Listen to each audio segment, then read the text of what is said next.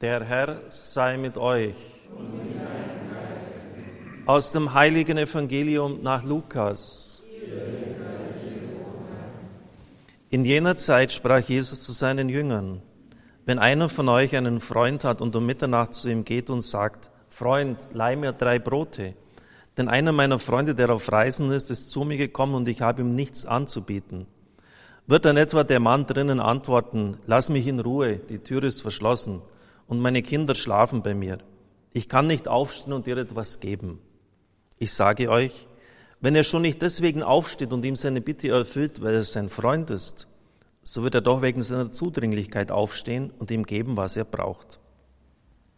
Darum sage ich euch, bittet, dann wird euch gegeben. Sucht, dann werdet ihr finden. Klopft an, dann wird euch geöffnet. Denn wer bittet, der empfängt. Wer sucht, der findet. Und wer anklopft, dem wird geöffnet.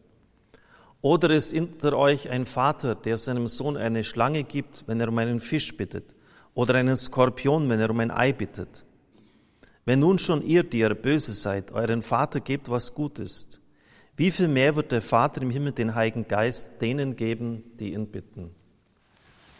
Evangelium unseres Herrn Jesus Christus. Christus. Liebe Gemeinde, liebe Brüder und Schwestern im Herrn, Christus möchte im Evangelium des heutigen Tages unser Vertrauen auf die Macht des Fürbittgebetes stärken und das ist auch notwendig. Bei wie vielen Menschen habe ich im Seelsorgsgespräch erfahren, als ich gefragt habe, ja, hat denn Gott in ihrem Leben keine Bedeutung, dass sie gesagt haben, doch, das war aber einmal. Und dann kommen meist sehr tragische Dinge. Ein Beispiel, meine Frau hatte Krebs und es waren kleine Kinder da. Und ich habe gefleht, ich habe gebetet, ich habe geschrien, ich habe gewacht, ich habe Wallfahrten gemacht. Umsonst, sie ist gestorben. Und damit ist auch meine Beziehung zu Gott gestorben. Das hört man nicht selten. Und dann wird hier in diesem Bild, das ja sehr drastisch, sehr deutlich ist, sehr massiv gesagt, klopft an, sucht, bittet euer himmlischer Vater ist doch äh, kein bösartiger Mensch, der euch dann eine Schlange reicht, also tödliche Gaben, einen Skorpion, wenn ihr um das bittet, was ihr zum Leben braucht. Oder ein anderes Wort, noch massiver, alles, was ihr den himmlischen Vater in meinem Namen geben wird, wird er euch geben. Stimmt das? Wenn ich jetzt fragen würde, wer auch schon in einer wichtigen Sache gebetet hat und nichts bekommen hat oder halt was ganz anderes gekommen ist, würde fast jeder aufzeigen. Ich habe einen Aufsatz gefunden in den Karmel-Impulsen, das wird vom Karmel in Deutschland, Birkenwerder, Pater Dr. Reinhard Könner herausgegeben. Eine Zeitschrift, die ich schon seit den 90er Jahren beziehe und der ich auch wertvolle Impulse verdanke. Und da berichtet er, dass eine ältere, lebenserfahrene Dame ähm, ihm einmal etwas gesagt hat, was er sich notiert hat. Wenn ich Gott um etwas bitte, sagt er entweder ja und er tut es, oder er sagt jetzt noch nicht und lässt mich zappeln. Oder er sagt, ich habe da eine bessere Idee und ich kann mit Überraschungen rechnen. Das dritte kommt am häufigsten vor. Also es ist nicht so ganz angenehm für uns. Wir wollen nicht überrascht werden, gerade wir Deutschen. Jetzt ist gerade so der Assistent des Programmdirektors von Panama da, der sagt, wir könnten von euch viel lernen. Denn bei uns, da wird oft alles so in den Tag hineingemacht, aber ihr mit eurer Perfektion äh, gesagt, ja, das ist ja gerade unser Übel. Ähm, weil wir immer dann für Überraschungen nicht mehr offen sind. Das muss alles, ähm, der Masterplan muss stehen, es muss alles perfekt durchorganisiert sein, sonst fangen wir Deutschen ja nichts an. Ein bisschen überspitzt formuliert, aber es ist schon etwas dran, wenn Sie ehrlich sind. Also zunächst einmal die erste Antwort dieser Frau, er tut es sogleich. Pater äh, Körner hat da noch einige Punkte, die er anmerkt und die ich voll unterstreiche. Erstens, beten ist für mich mehr als bitten. Das ist sicher richtig. In einem der Briefe des Apostels Paulus heißt es, bringt eure Bitten mit Dank vor Gott. Achtung, Gebet ist nicht einfach nur bitten. Und ich bin erstaunt, wie viele von uns über dieses Stadium im Grunde genommen nie hinauskommen. Das habe ich schon als 13, als 14-Jähriger erkannt, dass da etwas schief läuft, wenn mein Gebet nur Bitten ist. Das ist mir aufgefallen. Vor wichtigen Schulaufgaben habe ich äußerst intensiv zum Heiligen Geist gebetet und die Frequenz des Betens ist auf Null heruntergegangen, wenn die Prüfung vorbei war, dann auf 100 Prozent wieder rauf, wenn die nächste Prüfung war, wieder auf Null runter. Und da ist mir irgendwie klar geworden, das ist doch keine reife Beziehung zu Gott. Das ist doch kein Automat, wo ich ein Gebet einwerfe und unten kommt dann das Resultat, sprich eine gute Prüfung heraus. Aber viele sind auf diesem Niveau stehen geblieben. Also erstaunlich viele. Dann fangen sie an zu beten und dann wird natürlich Motzradau gemacht und geschrien, Herr, und du musst doch und du kannst doch. Aber vorher lassen wir den lieben Gott einen guten Mann sein und vergessen ihn. Und wenn da das Wasser oberkant die Unterlippe steht, äh, dann erinnern wir uns wieder daran. Und sobald es wieder gut geht, als ob wir ihn nie gekannt hätten. Also das ist sicher wichtig. Gebet ist nicht nur Bittgebet, die Mutter Gottes in Gebeo sagt etwa, als erstes ist Gebet Anbetung, Lobpreis, Dank. Anbetung, Lobpreis, Dank. Und dann hat das Bitten natürlich auch seinen Platz. Und dann eine zweite Vorbemerkung, Matthäus 6,8, euer Vater weiß, was ihr braucht, noch ehe ihr ihn bittet. Auch das ist richtig. Aber trotzdem ist es wichtig, dass wir mit ihm im Gespräch sind. August äh, Heike Thomas sagt, Gott hat uns die Dignitas Causalitatis gegeben, die Würde der Kausalität. Das klingt ein bisschen instrumental, ein bisschen technisch, aber der Sinn ist sehr tief.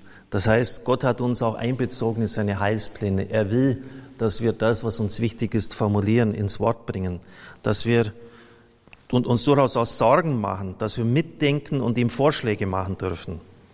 Und dann ist das Entscheidende natürlich das Hören auf seine Weisheit, seine weisenden Wahrheiten in die konkrete Lebenssituation hinein. Seine Bitten an uns. Dennoch, schreibt Pater Körner, ja, Gott handelt, wenn ich ihn um etwas bitte. Ich kann mir zwar nicht erklären, wie er das macht, aber es ist so. Ich glaube es nicht nur, ich weiß es aus jahrzehntelanger Erfahrung. Soweit ich zurückdenken kann, hat er mich immer ernst genommen. Er hat mich ernst genommen als seinen Gesprächspartner, als jemanden, der sich auch sorgt und sich auch Gedanken macht, wie es weitergehen kann.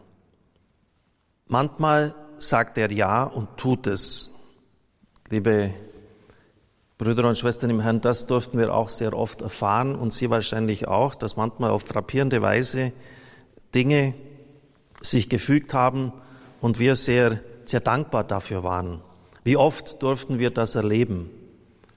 Es sind vielleicht mehr Fügungen, als wir es selber wahrnehmen, aber wenn Sie mal zurückschauen ins Leben, werden Sie das erkennen.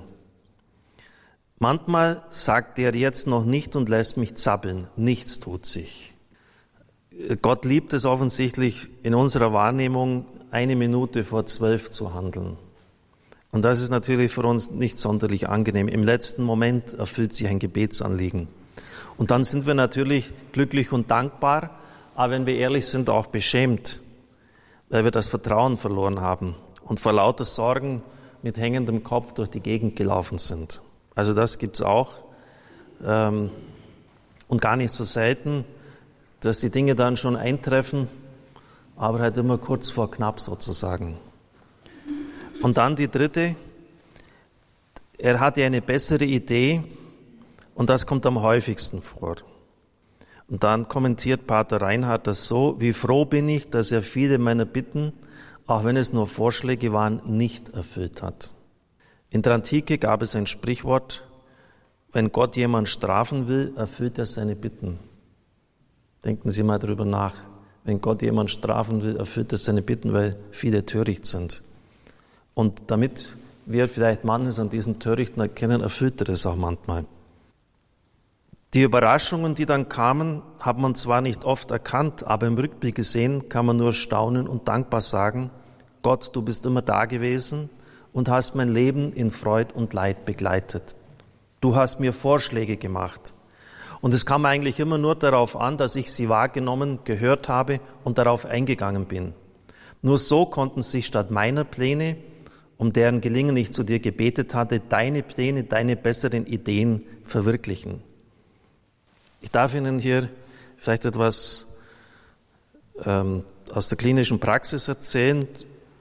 Eine Geschichte, die Dr. Tischinger, der Chefarzt der Adula Klinik, uns gegeben hat in seinem neuen Buch Auf die Seele hören. Einer seiner wichtigsten ärztlichen Mentoren war Dr. Walter H. Lechler. Jenen, die in der Psychotherapie bewandert sind, sagt dieser Name sehr viel. Er ist der Begründer des sogenannten Bad Herrenalber Modells. Darin geht es, dass alle in einer Klinik ein Team, eine Mannschaft sind, vom Hausmeister bis zum medizinischen Direktor bis zum Chefarzt hinauf. Alle sind in den therapeutischen Prozess involviert. Die Patienten werden auch nicht als solche angeredet, sondern als Gäste willkommen geheißen, eine Willkommenskultur. Und alle sind per Du. In der Adula Klinik hier in der Nähe bei uns in Oberstdorf wird das auch umgesetzt. Also er ist der Begründer dieser Therapierichtung und er hat bahnbrechend gearbeitet. Von mir aus nennt es Wahnsinn, ist ein Klassiker in der Psychotherapie. Ein Buch von ihm. Und dann ist immer so die Zeit, wo die neuen Gäste, Patienten würden wir sagen, begrüßt worden sind und der Chefarzt hat sich vor sie hingestellt und hat zu ihnen gesagt, hier bekommst du bei uns in der Klinik nicht, was du willst, sondern was du brauchst. Und ich glaube, das müssen wir über jedes einzelne Gebet stellen. Hier bekommst du nicht, was du willst. Was haben die Leute gewollt? Die Sucht, den Kick, den Alkohol, den Sex, krankmachende Beziehungen, den Erfolg, den Ehrgeiz, was auch immer. Das haben sie bisher gewollt. Und, und, die, und wahrscheinlich, weil sie sich so programmiert haben, wollen sie das weiterhin. Hier bekommst du nicht, was du willst, sondern was du brauchst. Und das geben wir dir. Und das wird nicht leicht für dich, mein Freund. Damit verband Lechler die Botschaft, wir werden nicht dadurch glücklich, dass sich alles so erfüllt, wie es sich unser Ego vorstellt, sondern indem wir uns einem größeren Willen anvertrauten. Unsere Seele weiß darum, so ähm, Tischinger weiter, dass wir in der Tiefe unseres Seins die Erfahrung von Verbundenheit und Liebe brauchen, um heilen zu dürfen und das Wesentliche des Lebens zu verkosten. Letztlich drücken wir das ja auch im Gebet des Vaterunsers aus. Dein Wille geschehe, nicht unser Wille. Und es sollte nicht so sein, dass wir Gott Ratschläge geben, wie er gefälligst unser Leben einzurichten hat. Edith Stein, was nicht in meinem Plan lag, das lag aber in Gottes Plan.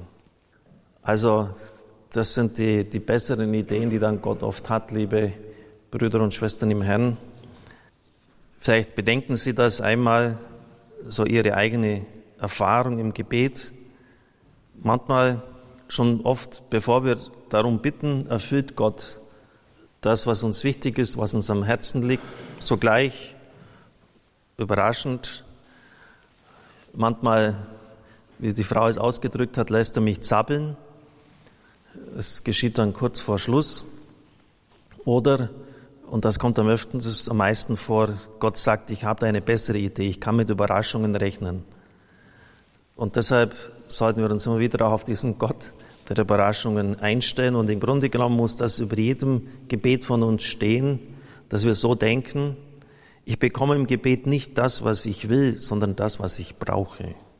Und, aber dann auch vertrauen, dass Gott ihnen das gibt, das, was sie wirklich im tiefsten, im eigentlichsten brauchen. Amen.